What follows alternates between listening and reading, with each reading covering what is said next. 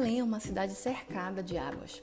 Localizada de frente à beira do Guajará, é inegável a relação que a cidade e as pessoas têm com as belezas hídricas da região.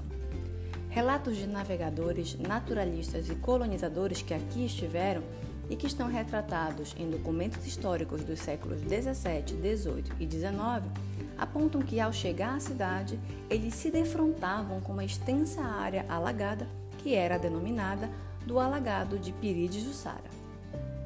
Os séculos passaram e com isso a cidade expandiu.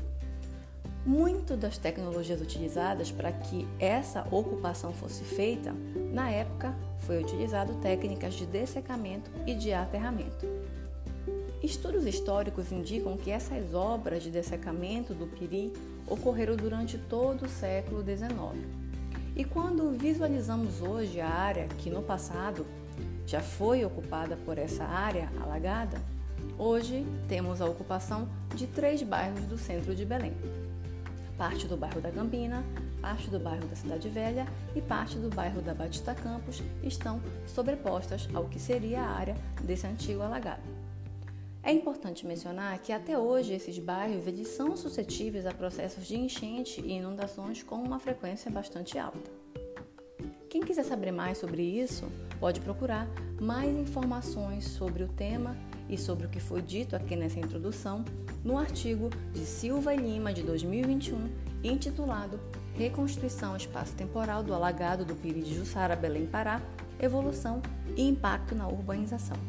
O artigo de livre acesso está nas bases de dados da internet.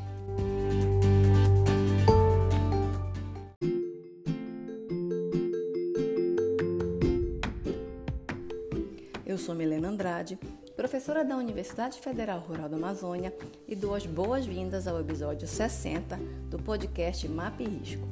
Esta sexta temporada trouxe mais conteúdo relacionado ao tema de riscos, desastres e geotecnologias, junto a diversos convidados que passaram conosco aqui nesta plataforma de áudio.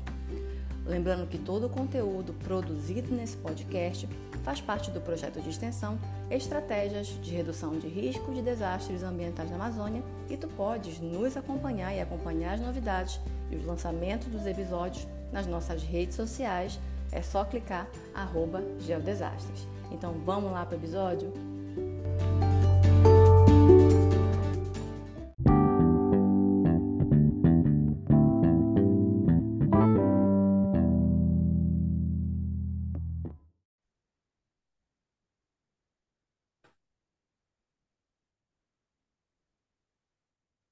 E no episódio de hoje a gente traz como convidado o professor Michel Pinho. Michel Pinho ele é historiador, formado pela Universidade Federal do Pará e mestre em comunicação, linguagens e cultura pela Universidade da Amazônia. Além disso, ele é fotógrafo e desenvolve diversas ações na área de educação patrimonial, fotografia e inclusão social. Ele atua como professor há mais de 20 anos. Pesquisa a história de Belém, a construção de sua memória imagética e suas relações com o patrimônio edificado e imaterial. Então, professor Michel Pinho, seja muito bem-vindo ao nosso podcast. É muito especial trazer uma pessoa né, que está sempre aí resgatando e compartilhando a história de Belém com todos aqui e nas redes sociais também com todos globalmente, não só nas pessoas que estão localizadas aqui em Belém. E, Obrigado, eu queria, eu queria agradecer o convite eu acho que é muito bacana a possibilidade de a gente expandir a história para as outras áreas do saber, inclusive para essa para esse tema de hoje. Perfeito, professor. Bom, a gente separou um tema aqui pro, sobre o alagado de Piri Jussara, né, que faz parte aí da história de Belém. Hoje ele não existe mais exatamente como existia no passado, então a gente vai começar bem do começo, aproveitando a presença aqui do professor, né, que tem amplo conhecimento aí da história de Belém. E aí eu te pergunto, Michel, como foi esse processo de fundação e ocupação da cidade de Belém, e ainda se seria possível a gente fazer assim, um passeio resumido de como se deu esse processo ao longo dos séculos de ocupação da nossa cidade. Muito obrigada, seja muito bem-vindo. Obrigado, eu que agradeço. A pergunta é ampla, né? a gente vai tentar resumir um pouquinho, tá? porque é, é importante que a gente perceba que a fundação da cidade de Belém ela tem algumas especificidades pelos portugueses que aqui chegaram. Né? Belém podia ser em outros lugares, existem outras possibilidades. Belém podia ser em Salinas, Belém podia ser em Colares, Belém podia ser em Mosqueiro, mas acabou sendo em Belém, né? pelas suas características geográficas e geológicas, né? Então, eles passaram a perceber que aquele terreno mais alto podia abrigar uma fortificação que não ia ser alagado, né? Lá eles colocaram um forte em 1616 e de lá surgiu a primeira rua, que é a Rua do Norte, e o processo da formação da cidade, que é o primeiro bairro da Belém, que é o bairro da cidade, que a gente hoje chama de Cidade Velha. Mas é muito interessante perceber os limites desse bairro da Cidade Velha, bairro da cidade no passado, que é a entrada da Boca do Piri, a entrada do Jussara, onde hoje é o Ver Peso, e por trás dela, né, o Alagado do Piri. Então, essa região é mais alta, e para quem está nos ouvindo, faço até o convite para que você perceba isso é, do ponto de vista prático. Né? Vá andando, ou vá de carro, de bicicleta, de moto, enfim, é, de perto do, do Forte do Presépio, na direção do, da Avenida Nazaré. Você consegue perceber que o terreno vai ficando mais baixo quando você vai se aproximando da Avenida Tamandaré, Tamandaré, né? Quando você vai se aproximando da Tamandaré, o terreno vai ficando mais baixo. Já anuncia que aquela região era um enorme alagado e que tinha impacto gigantesco na cidade durante aquele período do século XVII, século XVIII. Que legal, professor. Eu tento sempre imaginar e já li um pouco sobre essa questão do alagado do Pirita, é, me interessa muito. E só para a gente conseguir, de repente, visualizar, principalmente quem está aqui em Belém, a gente tem o, o Igarapé que entra ali na doca, é, não é esse que é o do Piri, né? O do Piri seria aquele que hoje em dia é Tamandaré, ou na verdade ele não existe mais nenhum resquício. Assim, não, são devagar. É, e, o que a gente está conversando sobre o, o, que entra ali no ver o peso, que é a doca da Jussara, né, já se coloca isso no século XVIII, século XVII, século XVIII, doca da Jussara, né, ele tem um prolongamento dessa doca na direção da Tamandaré, que hoje é a Avenida Portugal e depois 16 de novembro. Né? Esse prolongamento desse garapé ele foi completamente soterrado, ele não existe mais. Né? Mas o Piri, né, ele tem uma, uma das suas bocas, onde é a boca da Tamandaré, lá do ladinho né, da Cidade Velha.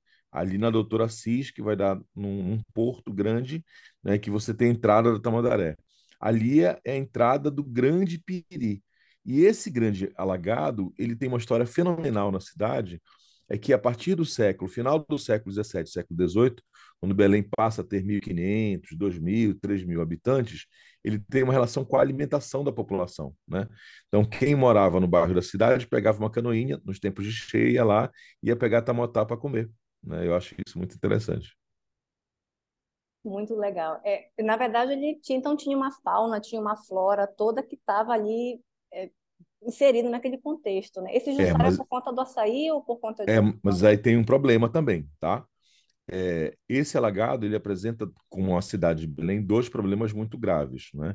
O primeiro problema da cidade, quando ele é apresentado, é o problema das cheias. Quando ele enchia, alagava tudo no entorno e você não conseguia passar. Tanto é verdade isso que no século XVIII para o século XIX, quando vai começar o processo do aterramento, isso é muito interessante de falar, você tem o processo da formação desse, desse alagado, que vai ultrapassar 16 de novembro, né? que era é, antiga rua de São Estrada de São José. E quando você tem a formação do Jardim Botânico, onde hoje é a, o Polo Joalheiro, né, você tem a criação de uma entrada de uma rua que vai mais para dentro do território, que é a Estrada dos Jurunas. Então, domar o Piri foi fundamental para que essa cidade ela se interiorizasse. E aí você tem dois caminhos dessa interiorização um caminho que é o tradicional, que nós conhecemos, debatido publicamente nas rádios, televisões, na mídia, que é Cidade Velha e Campina, mas nós quase nunca falamos que esse alagado do Piri, quando ele é soterrado, vai dar origem a outros bairros, bairros populares, como é o bairro dos Jurunas, por exemplo.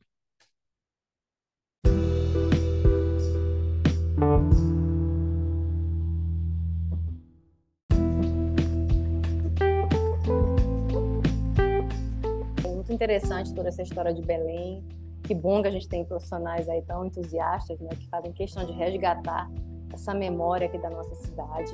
Então, a minha pergunta vai agora já, não sei se a gente está fazendo um pulo muito grande, mas já voltada para a questão da urbanização, então, no século XIX. É, como é que foi pensada essa dinâmica urbana? A gente já mencionou que houve esse aterramento do alagado de Piri, né? É, não sei se, se existe essa memória histórica de qual foi esse material de aterramento, se foi esse mesmo material que a gente usa hoje em dia, o saibro, né, e outros materiais de construção, e de que forma que, na verdade, isso impacta na dinâmica também que a gente tem dos alagamentos e inundações da cidade de Belém, professor. Tá, são, são algumas respostas. A primeira delas é que é muito importante você identificar que esse aterramento do Piri faz parte de um processo de controle social. Né? Nós vivíamos é, o final da cabanagem em Belém, em 1836. Soares de Andréia é esse homem trazido das, da coroa é, brasileira, né, do Rio de Janeiro para cá, para domar é, essa população cabana revoltosa na cidade de Belém. E ele vai criar o, os corpos de trabalhadores. O que eram os corpos de trabalhadores? Eram grupos de pessoas que, de modo forçado, iam trabalhar na urbanização da cidade. E um dos processos da urbanização da cidade é o aterramento né, desse, desse braço de Garapé, que hoje é a Avenida é, Portugal, 16 de novembro, e é o aterramento do Lago do Piri. Né? Mas se você consegue perceber aonde que vai ter esse processo, onde você vai conseguir material para aterrar, não, você não vai conseguir achar no centro. E é muito interessante de uma informação de alguns historiadores que colocam que esse material é retirado de São Brás. Não sei se você conhece São Brás, mas quando você está na Avenida Ceará, na Cipriano Santos, quando você chega lá no final, no bairro do Canudos, você tem uma descida muito forte, não é? Então, se justifica essa descida pela retirada dos materiais daquela região para fazer o aterramento do centro e construções das grandes obras. Nossa, mas aí deve ter sido um volume gigantesco, né, de, sim, sim. material, tá? Muito interessante mesmo. É, mas aí deixa eu também te colocar uma coisa antes que eu esqueça, tá? Uma coisa é você aterrar o Lago do Piri. Uma outra coisa é fazer o processo de urbanização do que hoje nós conhecemos como é, Avenida Tamandaré, porque anteriormente essa Avenida Tamandaré ela era chamada de é, Avenida da, dos Mongubas, tá?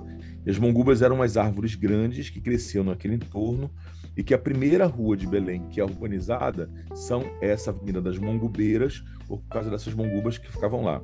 Então isso já é observado, esse aterramento, já no século XIX. Então a Tamandaré já tinha uma característica diferente, né? depois que ela é aterrada, já ali no século XIX para o século XX.